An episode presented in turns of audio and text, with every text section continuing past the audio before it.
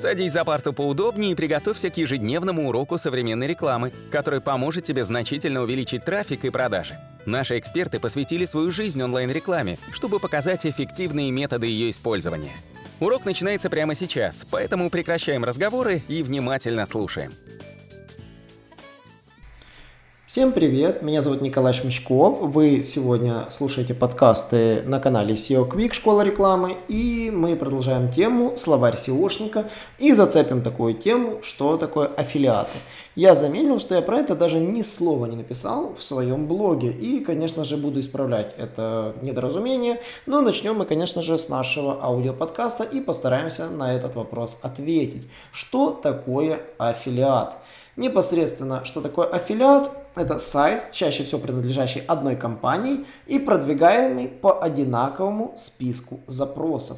То есть, по факту, аффилиатом являются сайты, которые действительно являются копиями друг друга в формальном смысле. То есть, они могут иметь разный дизайн, но семантически они могут действительно иметь одинаковый контент и принадлежать одной компании. Аффилиатами называются иногда партнером интернет-магазином или платные сайты. Такие сайты не продают товары и услуги, на их площадках размещается партнерская внешняя ссылка. При переходе по такой ссылке и покупке совершаемой посетителю партнер получает определенную прибыль от продажи товара или услуги. Это другое понятие, но мы будем сейчас говорить именно про аффилиат сайты, а не аффилиат партнеров, и про аффилиат фильтр Яндекса. В частности, Яндекса у Гугла он есть тоже. Аффилиат фильтр Яндекс – это реакция поисковой системы на проявление большого числа аффилированных ресурсов, единственная цель которых – заполнить поисковую выдачу. Буквально в 2010 году был тренд создавать огромное количество сайтов с разными названиями, да, которые влияли, имели практически одинаковый контент, который был вроде бы как уникализирован, но формально имели примерно одинаковые адреса. И за счет этого выдача заполнялась просто массово, по, допустим, по низкоконкурентной нише заполнялась множеством сайтов. Плюс заодно таким образом, иногда создавая 10 сайтов, один выстреливал и работал. Мы даже, я, я когда занимался а SEO впервые я столкнулся с такой достаточно серой тематикой. Это там права для, это, этих, для лодок там, и тому там права для спецтехники. И пользователь, который продавал эти права, создавал десятки, несколько десятков сайтов, которые, ну, условно говоря, ранжировались по одному и тому же запросу. Смысл был в том, что рано или поздно один выстрелит. У всех сайтов были разные контактные данные, само собой. Почему он именно обходил этот аффилиат-фильтр? Ну, собственно, э, почему так, так это используют, почему так делают? Да, есть такая техника, люди так используют, пытаются заполнить нишу, потому что иногда из 20 сайтов может один выстрелить, и ты уже будешь в него вкладываться. Есть такой трюк, SEOшники его знают, это когда ты пытаешься выйти на рынок и не знаешь, какой формат сайта действительно залетит, и SEOшники пытаются стрелять, как говорится, в молоко, делают такой своеобразный массовый б-тест, создавая эти самые сайты, чтобы не попасть под аффилиат-фильтр. Аффилиат-фильтр э, накладывается при условии, если у сайтов совпадает хостинг, данные хуиз у домена, тематика, адрес и название фирмы и IP-адреса. Это, собственно, ключевые показатели, по которым э, действительно можно действительно распо, ну, как бы отметить, что сайты сходны. То есть, конечно, одинаковые контактные данные, там, телефонные, там, Skype, ICQ, службы поддержки, это сразу, ну, знак, что сайты являются аффилиатами. Во-вторых, расположение компании по одному адресу. Даже если указаны разные номера офиса в бизнес-центре, но тоже может навлечь действительно, что это аффилиаты и может действительно наложить санкции. Но не точно. Совпадение информации о владельце сайта, собственно, что я говорил, это по данным Whois, да, э, с общий, даже общий хостинг, это действительно тоже может быть.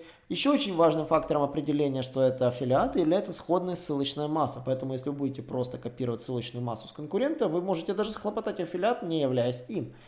Тоже есть такая система, то есть поэтому будьте добры, занимайтесь SEO от, оторванно от конкурентов, то есть изучая их стратегию, но не повторяя их слово в слово. Само собой, одна и та же дата регистрации или совсем небольшой промежуток регистрации между доменами. Домены, как говорится, чтобы ну, не нарвались в такой ситуации, если вы делаете все-таки эту методику, должны выкладываться с большим интервалом. Ну и, конечно, CMS, одинаковый шаблон тоже может навлечь. Не, не копируйте никогда у конкурента точь-в-точь точь тематику, тему, потому что на аффилиат фильтр можно с легкостью нарваться.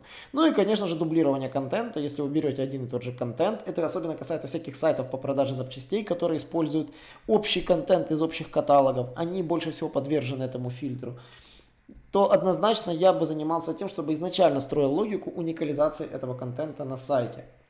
То есть э, сравниваются либо все параметры, либо какая-то из них комбинация. Поисковая система, если сочтет, что сайты, пусть даже неявно дублируют друг друга, все копии могут быть исключены из результатов выдачи. Останется только тот ресурс, который система сама решит, что является наиболее полезным для пользователя.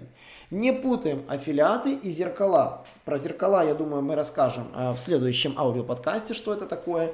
Э, и не стоит путать, поэтому э, зеркало, зеркала, как бы мы обычно в роботе прописываем, да, там же мы указываем, какой являться должен главным выдачи. В то время как с аффилиатами, это мы имеем в абсолютно разные домены, абсолютно разные сайты, которые находятся на разных участках. И по поводу аффилиатов. Например, на нашем сайте вы обратите внимание, что наш сайт доступен по двум доменам SEO Quick.ru и SEO Quick.com.ua.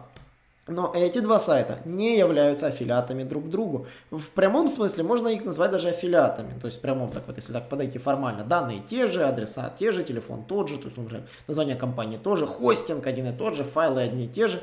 Но на этих сайтах там нету ссылок друг на друга, что очень важно. А, но очень важно, что на этих сайтах реализовано тегами размечено гео.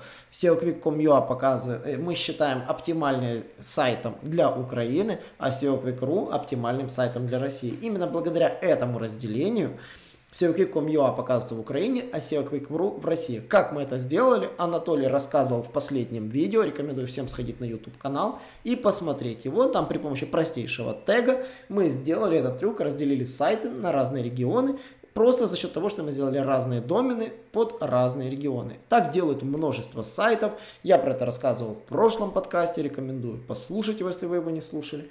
А также, ну, задаем мне вопросы. Вопросы можно задать мне в прямом эфире на трансляции, когда у нас проходят вебинары. Вопрос можно мне задать в Телеграм в группе. Также можно вопрос задать в нашем чатике на нашем сайте, где я на все вопросы, конечно же, отвечаю. Э, всех благ вам и до новых встреч! Наш урок закончился, а у тебя есть домашнее задание – применить полученные рекомендации для получения трафика и достижения успеха, о котором ты, несомненно, мечтал. Не забывай подписываться на наши аудиоподкасты и оценивать уроки. Также пиши комментарии и задавай множество вопросов, на которые ты обязательно получишь ответы. Увидимся в классе завтра с новыми современными рекомендациями.